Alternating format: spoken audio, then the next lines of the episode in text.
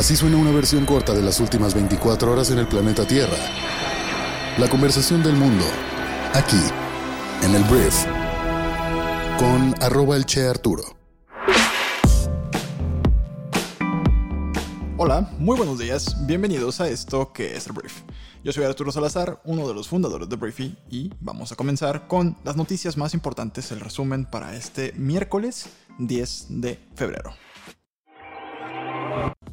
Comencemos hablando de México, porque el día de ayer México oficializó que tiene la mayor tasa de mortalidad por COVID-19 en América Latina, superando a Panamá y a Perú.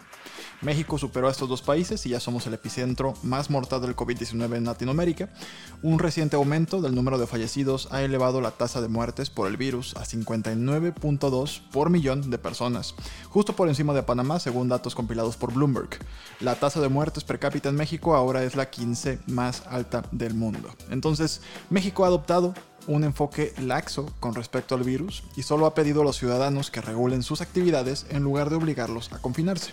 El país se ha visto afectado por un número insuficiente de pruebas para el virus y a pesar de un aumento reciente, aún tenemos una de las tasas de positividad más altas del mundo. Entonces, esto es hablar de las medidas gubernamentales, pero tampoco la población mexicana ha mostrado mucha responsabilidad. Tenemos clásicos ejemplos todos los días eh, mostrándose en todo el país. Entonces, México hoy por hoy es el epicentro más mortal del COVID-19 en Latinoamérica. Hablemos de Alberto Fernández. Alberto Fernández es el presidente de Argentina y el día de ayer se anunció que va a visitar México el próximo 24 de febrero y se va a reunir con Andrés Manuel López Obrador. Fernández vendrá al país como invitado especial en la ceremonia conmemorativa del Día de la Bandera y ambos países han estado en constante comunicación y cooperación recientemente, sobre todo por el tema de las vacunas en contra del COVID. Millones y millones de dosis de la vacuna del COVID-19 de AstraZeneca y Oxford son producidas por Argentina y México, porque una vez que Argentina termina el compuesto activo de la vacuna, se envía a México para que la empresa Liomont la envase y ya pues la podemos distribuir. Entonces, en Argentina, claro que se está cuestionando por qué en medio de una pandemia, cuando se supone que se recomienda no viajar, el presidente de Argentina va a viajar a México a visitar a Andrés Manuel López Obrador por el Día de la Bandera, lo cual es una excusa un poco, pues, baja, o sea, no, muy, no muy relevante en la vida pública de nuestro país. Pero veremos qué sale de este encuentro el próximo 24 de febrero. Hablemos de Estados Unidos, porque el día de ayer el gobierno de Joe Biden dijo que planea seguir tratando de extraditar al fundador de Wikileaks, Julian Assange, desde el Reino Unido a Estados Unidos para que enfrente cargos de conspiración por piratería informática, dijo el Departamento de Justicia. El portavoz del Departamento de Justicia, Mark Raimondi, dijo el martes que Washington seguirá impugnando la decisión tomada por una jueza británica el mes pasado de que Assange no debe ser extraditado a Estados Unidos debido a riesgo de que se suicide. En un fallo del 4 de enero, la jueza Vanessa Barrister dijo que encuentra que la condición mental del señor Assange es tan mala que pues extraditarlo a los Estados Unidos no sería la mejor opción. La jueza británica fijó el viernes como la fecha límite para que Estados Unidos apele su fallo que prohíbe la extradición de Assange. Entonces, esto era algo que el gobierno de Donaldo, el expresidente más naranja del mundo, había empujado fuertemente. Todavía no se sabía qué iba a ser el presidente Joe Biden al respecto, pero también Joe Biden y su equipo quieren a Julian Assange tras las rejas en Estados Unidos. Veremos qué pasa. Y en el horario estelar, el día de ayer, empezó el juicio político en contra de Donaldo, precisamente, y la, novedad es que los senadores votaron para proceder con el juicio político de Trump después de un video que se publicó y te cuento la historia. Había la posibilidad de que el juicio político ni siquiera pudiera empezar, porque los senadores republicanos podían tener la decisión última al final de cuentas de que no empezara, o sea, de vetar este juicio político y que Donaldo no fuera acusado. Pero ayer los senadores votaron para avanzar con el juicio político por el cargo de incitar al asalto mortal al Capitolio, rechazando una afirmación de que el procedimiento era inconstitucional después de ver un video gráfico del ataque de enero. El Senado votó 56 a 44 votos para continuar con el juicio del expresidente, una novedad histórica, rechazando en gran medida en línea con el partido el argumento de sus abogados defensores de que un presidente no puede enfrentar un juicio después de salir de la Casa Blanca.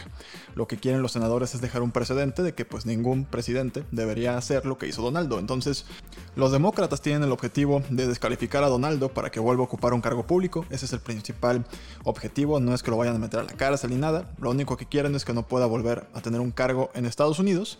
Entonces, encontrarlo culpable requeriría una mayoría de dos tercios, lo que significa que al menos 17 senadores republicanos tendrían que unirse a los 48 demócratas y dos independientes del Senado para votar en contra de Trump, quien sigue siendo la figura más importante y poderosa del partido, incluso fuera del cargo. Entonces, ayer empezaron a pasar videos, eso fue lo que realmente hizo que algunos republicanos votaran a favor de continuar con el juicio, un video en el cual se explicaba lo que había pasado en el meeting de Trump, de cómo incitaba la violencia, y después, al final de cuentas, cómo pues, las personas terminaron entrando al Capitolio y de cómo la vida de los familiares de algunos congresistas estuvieron en peligro.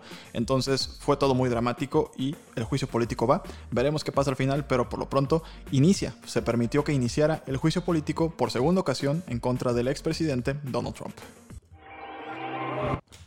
Hablemos de la OMS, la Organización Mundial de la Salud, porque en estos momentos hay una misión de la Organización Mundial de la Salud en China que está investigando el posible origen del COVID-19, ya que el primer lugar donde se detecta esta cepa del virus fue en Wuhan, en China, y a partir de ahí hubo mucha polémica y ha habido mucha polémica porque muchos países afirman que China pues fue en gran parte culpable de que el virus se descontrolara y se esparciera por el mundo. Entonces, ante todo esto hay una campaña para averiguar qué pasó y estos expertos internacionales que investigan los orígenes del COVID prácticamente han descartado la teoría de que el virus proviene de un laboratorio de Wuhan en China. Peter Ben Embarek, que es el jefe de la misión de la OMS, dijo que era extremadamente improbable que el virus se filtrara de un laboratorio en la ciudad de Wuhan. Dijo que se necesitaba más trabajo para identificar la fuente del virus.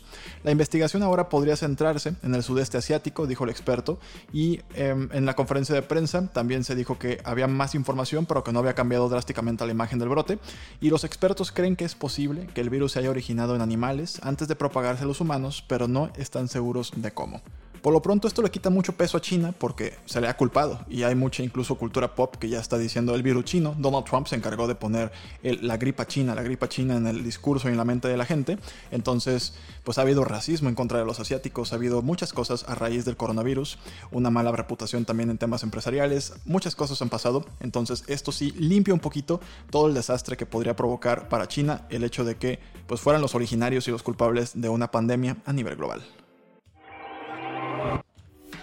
Hablemos de negocios. Vamos a hablar de negocios y vamos a empezar hablando de Disney porque el día de ayer Disney anunció que va a cerrar Blue Sky Studios, que es una antigua división de animación de Fox, responsable de la franquicia de La Era de Hielo o Ice Age, que me imagino recordarás esta película. Disney adquirió Blue Sky cuando compró 21 Century Fox en marzo del 2019 por 71.3 mil millones de dólares. Entonces, ante esta decisión, 450 empleados de Blue Sky se verán afectados, aunque Disney dice que está explorando la transferencia de algunos apuestos vacantes en Walt Disney Animation Studio o Pixar, que también son propietarios de Disney, como casi todo lo que ves en la tele. Entonces, por lo pronto, Blue Sky Studios se va. Hablemos de la exploración espacial ahora porque una nave espacial no tripulada de los Emiratos Árabes Unidos alcanzó la órbita alrededor de Marte el día de ayer, lo cual es un gran éxito para la primera misión interplanetaria del país. Eh, esta nave se llama Amal, que significa esperanza en árabe, y tardó unos 7 meses en llegar al planeta rojo. Es curioso porque ahorita Estados Unidos y China también lanzaron naves espaciales no tripuladas a Marte en julio pasado, aprovechando que la Tierra y Marte estaban un poco más cerca, entonces de hecho está previsto que estas sondas lleguen a la órbita de Marte en los próximos días, entonces pues de repente no podíamos llegar a Marte y corte A, ya tenemos tres sondas diferentes de diferentes países ya merodeando Marte. Esto ya es una sobrepoblación del planeta rojo. Hablemos del Super Bowl porque ya están saliendo los números de cuánta gente vio este partido. El Super Bowl, que acaba de ser el pasado domingo, fue visto por 96.4 millones de espectadores en CBS y otras plataformas, lo cual significa una caída del 8% con respecto al año pasado y la audiencia de red más baja para un Super Bowl desde el año 2006. La victoria de los Tampa Bay Buccaneers por 31 a 9 sobre Kansas City sí estableció un récord, un nuevo récord de streaming, o sea, digitalmente, porque 5.7 millones de espectadores por minuto estuvieron viendo el partido, lo cual es un aumento del 65% respecto a 2020. Y este aumento de streaming incluye a todos los espectadores que vieron el juego en CBS All Access, CBSSports.com, CBS NFL, Verizon, Yahoo, etc. Entonces, pues queda muy claro, ¿no? Para dónde va la tendencia del consumo del entretenimiento en el planeta y pues creo yo que va, os digo, todavía el número 5.7 millones contra 96.4 millones parece muy lejano, pero un aumento del 65% con respecto al 2020 pues es un número importante. Podríamos esperar que el streaming, como ya se está apoderando de todo, el deporte no va a ser la excepción. Muy bien, esta fue la conversación del mundo para este miércoles. Espero que esta información te genere mucho valor y que te haga brillar en donde sea que estés. Y recuerda que Briefy es la forma más rápida de llevar tu carrera al siguiente nivel, entonces prueba nuestra plataforma, conoce más de ella en briefy.com. Por lo pronto te agradezco mucho que compartas este programa con tus amigos y familiares y nos escuchamos el día de mañana jueves en la siguiente edición de esto que es el Brief. Te mando un abrazo, que tengas un excelente día y me despido. Yo soy Arturo. Adiós.